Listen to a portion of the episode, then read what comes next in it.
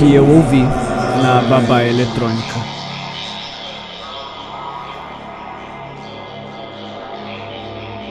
Toda noite eu sou acordado pelo som do meu único filho chorando. Começa suavemente, mas logo fica alto o suficiente para eu ouvir seus gritos através do monitor de bebê. Eu tento manter o sono o máximo que posso. Eventualmente, ouço minha esposa entrar em seu quarto para confortá-lo. Fico quieto, fingindo não ouvir nada enquanto ela abnegadamente tenta acalmar seus gritos perturbados. Ai, coitadinho, você tá congelando. Eu a ouço dizer através da babá eletrônica. Tá tudo bem agora, a mamãe tá aqui. Ela balança ele. Eu ouço o chiado da cadeira de balanço toda vez que ela balança de volta. Eu ouço os gritos dele abafarem um pouco e depois desaparecerem enquanto ela o alimenta. Eu tento desesperadamente adormecer antes que a inevitável pergunta venha, assim como acontece toda vez que minha esposa vai confortar o bebê. Querido, você vem me ajudar por um minuto? A minha esposa diz através da babá eletrônica. Fecho os olhos com força e finjo que não a ouço. Ah, por favor, vem. Eu envolvo meu travesseiro em volta das orelhas. Eu preciso da sua ajuda, querido. Lágrimas escorrem pelo meu rosto. Por favor, eu sei que você pode me ouvir. Por favor, ajuda. Ele tá tão frio, querido. Ele tá tão frio. Entra aqui e me ajuda, amor, por favor. Eu. eu rezo para todos os deuses que conheço, pedindo que meu tormento termine. E com o nascer do sol, os sons da babá eletrônica desaparecem. Olho em volta do meu quarto vazio e dou um suspiro de alívio. Na mesa de cabeceira, ao lado da babá eletrônica desconectada, vejo uma foto da minha esposa e nosso único filho. A última foto que eles tiraram antes do carro cair da ponte e mergulhar em um rio gelado abaixo.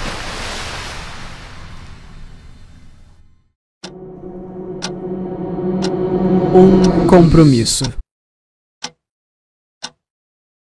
Esse é realmente um tipo de pensamento muito comum. Sorri Osted. É chamado de delírio de Capgras, sim. Jane suspira impaciente. Ela passa as unhas no apoio de braço e deixa para trás cinco trilhas satisfatórias na cabeça verde. O relógio do médico marca o tempo na parede. 3 e 54. Muitas pessoas têm esse tipo de pensamento de vez em quando. Não apenas pacientes, qualquer um. É uma parte de estar vivo, explorando o que isso significa para você. Você encontra instalações perturbadoras de vez em quando. Certo, diz Jane. Mas não é Capgras, no entanto. Eu não tô preocupada que as pessoas ao meu redor tenham sido substituídas por impostores. Eu tô preocupada que eles tenham sido substituídos por. Bem, nem substituídos. O Dr. Osted olha para ela interrogativamente. Seus pequenos óculos redondos se equilibram na ponta do nariz. Eu tô preocupada que possa ser a única criatura consciente que existe. Não como um solipsismo ou qualquer coisa do tipo. Não acho que todos, além de mim, sejam um robô ou algo assim. Não necessariamente. Jane engole seco e o médico Osted assente e sorri encorajadoramente. As marcas de faixa na camurça verde estão desaparecendo. As pessoas ao meu redor poderiam ser, bem, computadores, como no solipsismo. Ou eles podem ser deuses do mal, ou. Meu Deus, eu pareço louca, não é? Jane ri e cobre o rosto nas palmas das mãos. Não, nem um pouco. Diz o Dr. Osted calorosamente. Eu acho que você é incrivelmente corajosa por vir aqui. Todos temos medos diferentes. Ah, ok. Jane suspira. Bem, então, o meu maior medo é apenas isso: que ninguém seja real. Que só eu tô viva e que todo mundo é uma casca vazia. Um pássaro passa voando pelas janelas, cantando alto. O relógio continua correndo. Cada segundo mais alto que o anterior. Mas eu sei que é irracional. Ela se apressa a acrescentar. A maioria dos meus medos é, mas saber que eles são irracionais não ajuda em momento de crise, sabe? O Dr. Osted assente. Jane, diz ele. Acho bom que você esteja aqui hoje. Sim? Jane olha nos olhos azuis do médico, que olham para trás em silêncio. Um sorriso fica no canto da boca do médico. O silêncio enche o ar, e o ouvido de Jane começa a bater alto no peito.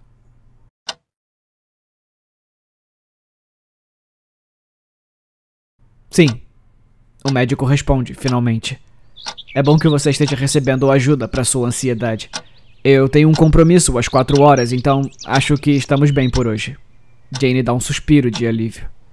Vejo você na próxima semana, Jane? Diz o Dr. Osted. Sim, eu vou voltar. Tchau, diz Jane. Tchau, Jane.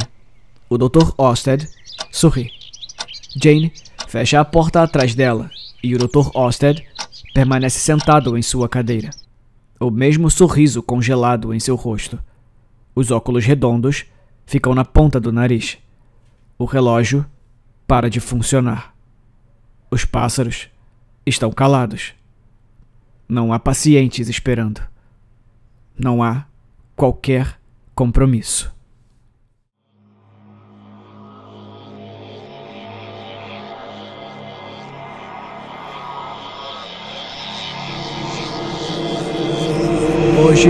Me atrasei na hora de buscar meu filho. Ai, puta merda. Eu gritei de repente, olhando para o relógio. James e eu concordamos que trabalhar no escritório doméstico seria a melhor maneira de acompanhar as atividades dos nossos filhos.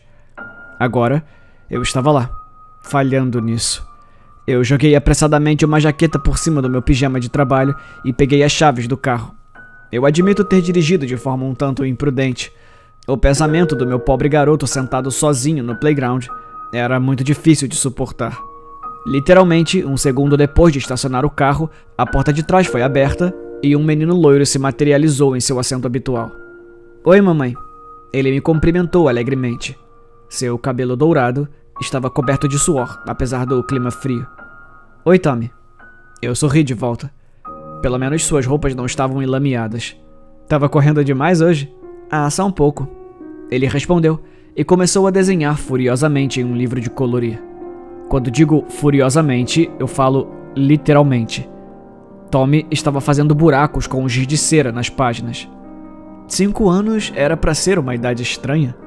A sua irmã mais velha era a garota mais tranquila e descontraída durante o jardim de infância. Não acredito que já faz mais de cinco anos.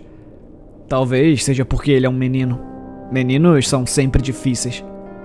Mãe, eu tô com fome. O que, que, você vai fazer pro jantar hoje? Ai, merda. James usou seu dia de folga hoje para passar o dia com nossa bebê de seis meses na casa da sua mãe, para que eu pudesse fazer algum trabalho. Fazer o jantar foi a última coisa em minha mente. Mandei uma mensagem para o meu marido em um sinal vermelho. Tommy ainda estava usando seu giz de cera para destruir o livro de colorir, mas, pelo menos, estava quieto. Não se preocupa, querida. Eu vou trazer comida da minha mãe. Foi a resposta dele. Ótimo. Agora minha deliciosa sogra sabia que não sou capaz de trabalhar, cuidar dos meus filhos e alimentar minha família ao mesmo tempo. Um pensamento horrível passou pela minha cabeça. Por que nós tínhamos três? Eu sempre disse que queria apenas dois filhos.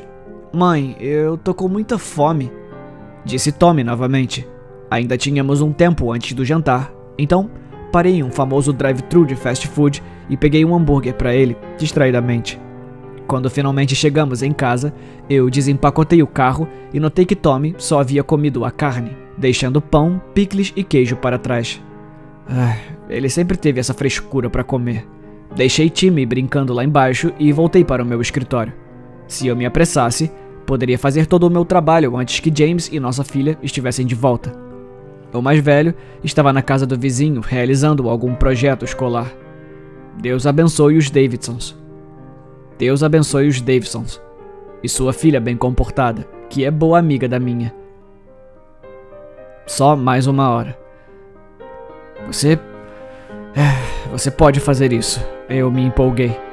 Depois de colocar uma música clássica nos fones de ouvido, mergulhei no trabalho. Meu estômago faminto, doendo, era a única coisa que me fazia perceber que havia passado tanto tempo. Pela segunda vez naquele dia, Xinguei alto porque perdi a noção do tempo. Eram 10 horas da noite. Por que diabos James não veio me buscar para jantar quando chegou em casa? Eu desci as escadas com raiva, mas parei nos degraus assim que percebi o cheiro. Apesar do cheiro metálico e amargo, nada poderia me preparar para o massacre na minha própria sala de estar. James e minhas duas filhas estavam completamente mutiladas, com sangue e tripas espalhadas. Os olhos e parte das vísceras estavam ausentes. Eu nunca vou saber se eles gritaram antes de serem destruídos, mas eu suponho que não. Ou os vizinhos teriam chamado a polícia. A menos que os vizinhos também tenham sido comidos. Tommy disse que estava com fome. E então eu percebi que não conheço nenhum Tommy. Eu sequer tenho um filho.